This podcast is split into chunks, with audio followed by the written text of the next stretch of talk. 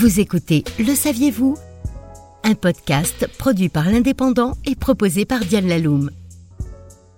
Qui était Charles VI, ce roi tour à tour appelé le bien-aimé, le fol, le fou, l'insensé, et qui a connu un règne d'une exceptionnelle longévité de 42 ans. De quelle maladie était-il donc atteint? Tout avait pourtant fort bien commencé pour le fils de Charles V et de Jeanne de Bourbon. Il fut même le premier fils de France à porter dès sa naissance le titre de dauphin. Son père lui avait alors offert le Dauphiné. Charles VI arrive sur le trône en 1380. Il a 12 ans et on le décrit comme un fort beau jeune homme adulé par la jante féminine. Il dirige d'une main de maître la France et il est aimé et respecté de ses sujets. Mais ce bon début est stoppé net par un épisode de folie furieuse. C'est le 5 août 1392, alors qu'il se rend à la tête de son armée en Bretagne, que la démence s'empare de lui et ne le lâchera plus jamais. À la sortie du Mans par une journée caniculaire, un illuminé tout de haillons vêtu apostrophe ainsi sa majesté.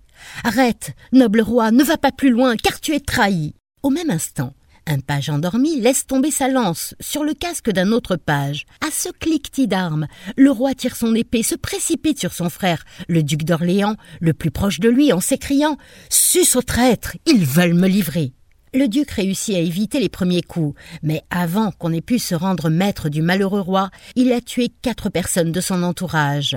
Enfin désarmé, couché à terre, il est lié sur une civière et c'est dans ce triste équipage qu'il est ramené dans son palais. Quelques mois plus tard, le 28 janvier, c'est le tristement célèbre Bal des Ardents. Charles VI et quatre de ses amis sont déguisés en satyres.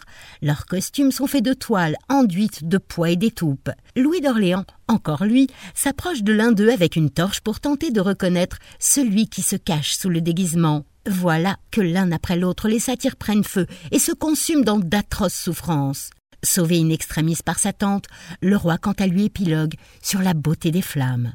À compter de ce jour, les trente années qui suivent ne sont qu'une longue et pénible suite de rémissions et de crises de folie, lors desquelles le roi ne sait plus qui il est. Il casse des objets, pousse des hurlements, déchire les rideaux, repousse avec effroi sa femme, Isabeau de Bavière, qu'il ne reconnaît plus. S'ensuit une longue parenthèse de léthargie, puis Charles VI retrouve ses esprits et reprend comme si de rien n'était les rênes du royaume. Alors, de quoi souffrait au juste le pauvre roi? Que nous dit la médecine moderne?